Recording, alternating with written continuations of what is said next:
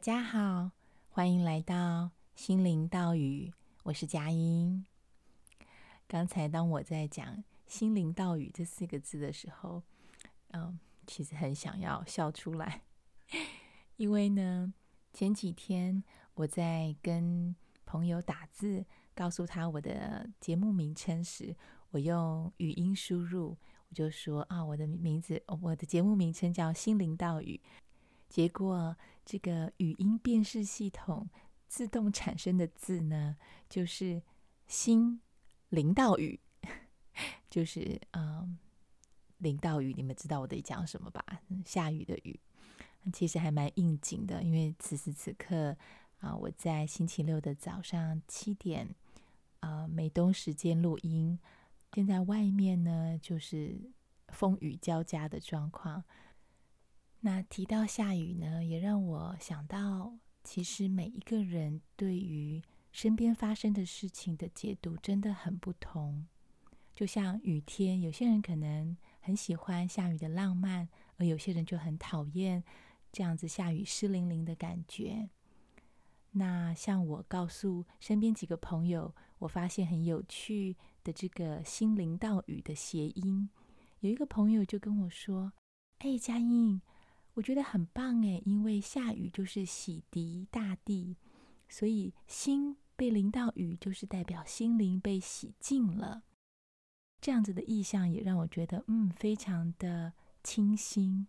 而另外一个朋友听到我说“心淋到雨”这几个字的时候，他就啊、皱了眉头，说：“嗯，嗯、呃，这感觉好像心情不好，很忧郁。”那他还安慰我说：“啊，不要这样子想。”我觉得很有趣。这过程中看到的就是我们每一个人脑子里面好像都有一个滤镜。我们从外面接收进来的讯息，通过我们的大脑的这个不同的滤镜，然后呢，就会产生不一样的结果。而这个滤镜是怎么产生的呢？当然就是跟我们的成长背景有关喽。很多的经验，不管是童年时期、求学时期，都会累积在我们的记忆里面，然后变成一个也许是保护的机制，但有时候这个保护会变成一种限制。那举个例子来说吧，呃，我常常有一种委屈的感觉。这个也经过我的神圣舞蹈的老师林世如老师，他曾经有一次观察我在静坐的时候，他说：“佳音，我看到你有一张很委屈的脸，那是我很放松的时候，没有任何刻意营造的表情，而呈现出来的是一个委屈的感觉。”那我后来就在想，嗯，到底这个委屈的情绪是怎么来的？我想很大一个部分是我在小时候时候，啊，儿子在呼唤我了，我需要暂停一下。嗨，我回来了。从刚刚暂停直到现在，已经隔了将近一整天，二十四小时。那我现在是星期天的早上六点半左右。啊，昨天因为是周末，所以。把它设定为家庭时间，虽然我先生有说啊，你去录音吧，可是我总觉得，唉，现在这个时刻分外的珍惜可以全家人在一起的时光，所以我没有选择中间来录音，那就等现在他们都还没有起床的时候，我觉得我心里头是最安定，然后也最自在的，可以来录音。好，衔接到前面在讲委屈，我要分享儿时的经验。嗯，对不起，我嗓子好像还没开。好，刚才喝了一点水，啊，应该好一些。那我想有两个很印象深刻，让我觉得委屈感很深的事件。一个就是小时候我去上。幼稚园，我从小个性就比较害羞，哎，对，跟现在很不一样。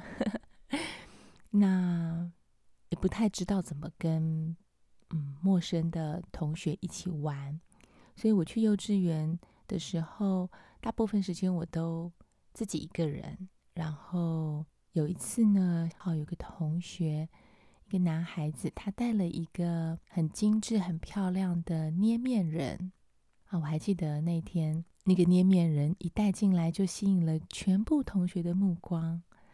那老师就拿了一个盘子，把捏面人放在一个展示的桌上，然后告诉同学说：“下课了以后，大家可以轮流来看这个捏面人。”那我因为害羞，我当然不会想要跟同学们挤在一起，我就是先去玩别的东西，等到大家都差不多进教室了，也没有人在看捏面人的时候，我才走过去。那是我第一次看到，哇，色彩缤纷的这个面团变成一个，我已经忘了是什么样的人物了，可能是孙悟空还是什么之类的。Anyway，我就觉得。很好奇它是什么材质，所以我就用手去轻轻摸了一下。结果呢，我想其实它已经有裂痕，我没有看到。我这么轻轻一碰，他的腿就断了。那那个男孩子后来看见了，就非常生气，走过来就打了我一拳，就是像男生打架那样子，握拳直接挥过来，这样打了我一拳。我就很委屈，也很痛啊，我就哭啊。可是呢，老师他们都没有人安慰我，他们可能觉得啊，谁叫你要弄坏他的东西呢？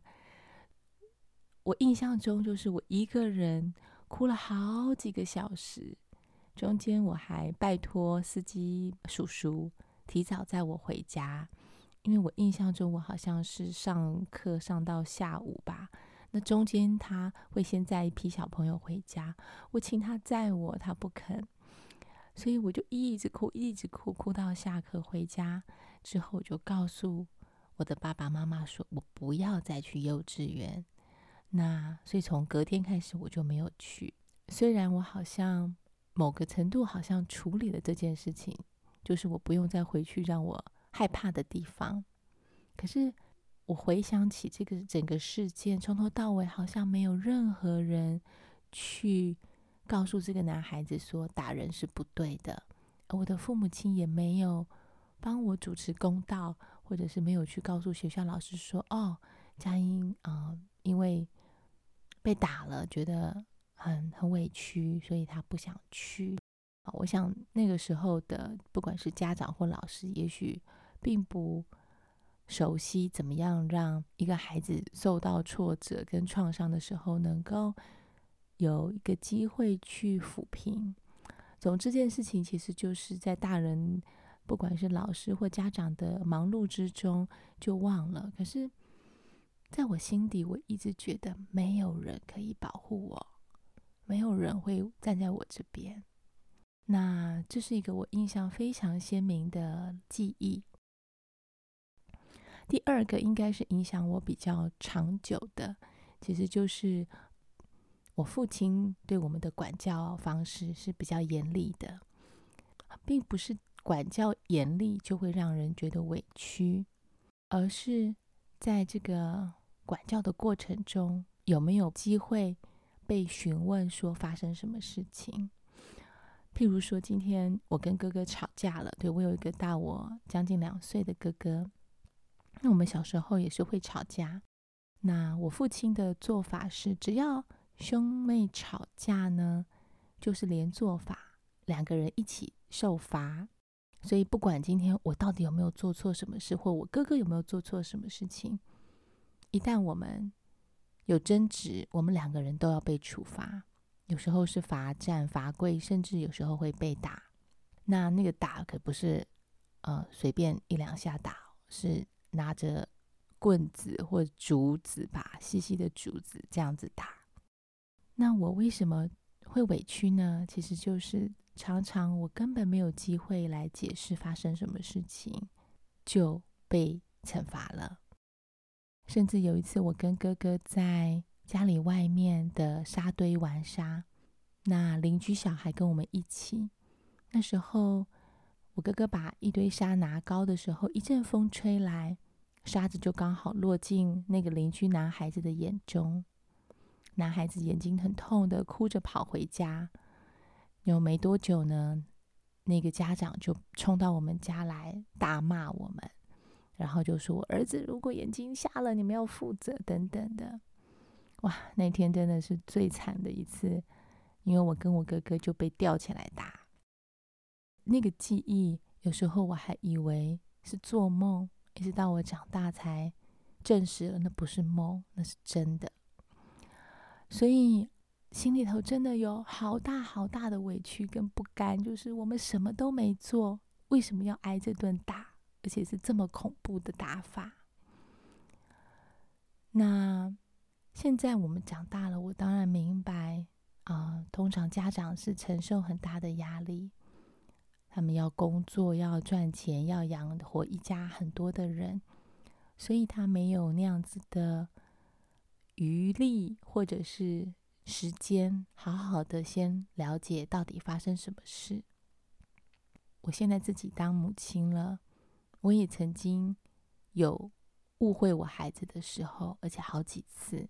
譬如有一次，我给了我的孩子一张海苔，结果嗯，不到一分钟，他跟我说：“妈妈，海苔不见了。”我说：“不是你吃掉了吗？”他说：“我没有哦。”那我当时第一个念头就是，一定是你吃掉了，还想要拿第二片，所以你告诉我没有，因为好端端的海苔怎么可能会不见呢？我就跟他说：“那你就找吧，就找到了就可以吃。”那时候我的妈妈也在旁边，她就想要给他第二片。我一直跟他说：“妈妈不要，让他自己负责。”但是我知道，我心里头是不相信他的话。哎，结果过了几分钟后，我们竟然在他的衣服上面看到粘了一张海苔。我误会他的这件事情呢，一片小小的海苔，好像看起来不是什么大事，但是其实在孩子心里头留了好久好久，因为从那一天之后，接下来的几乎半年吧。他常常都会提到这件事，说：“妈妈，那时候你误会我把海苔吃掉了。”那每次当他这么说的时候，我就非常真心的跟他说：“宝贝，对不起，妈妈误会你了，请你原谅我。”那他每次再提，我就再一次跟他说：“真的对不起，妈妈误会你了。”我也会跟他说：“嗯，我知道被误会的感觉很不好，妈妈以后一定会更注意。”所以，所以我看见了，我也会犯错，我也会在没有问清楚的状况下，就直接断定了一件事情。那分享这一段呢，我并不是要指责啊那个小男孩或者我的父亲，而是想要提醒，其实我们每一个人都带了一个滤镜在看这个世界。有时候需要好好的静下心来看看，哎，这个滤镜它是什么时候被戴上的？也许不止一层，是好多好多层不同的颜色，那不同的效果。也许它让我们更像一个受害者，或更容易扮演一个拯救者，或者是更容易去武断的批判一些事情，都有可能。但是，永远永远要记得，这些都不是我们的本来面目。那今天既然谈到了委屈，我下一次要分享的就是我去看许润云医师的经过，因为这里头他也从我的能量里头看见了委屈和我的乳癌的关联。那今天这一集就先录到这边，我们下回见。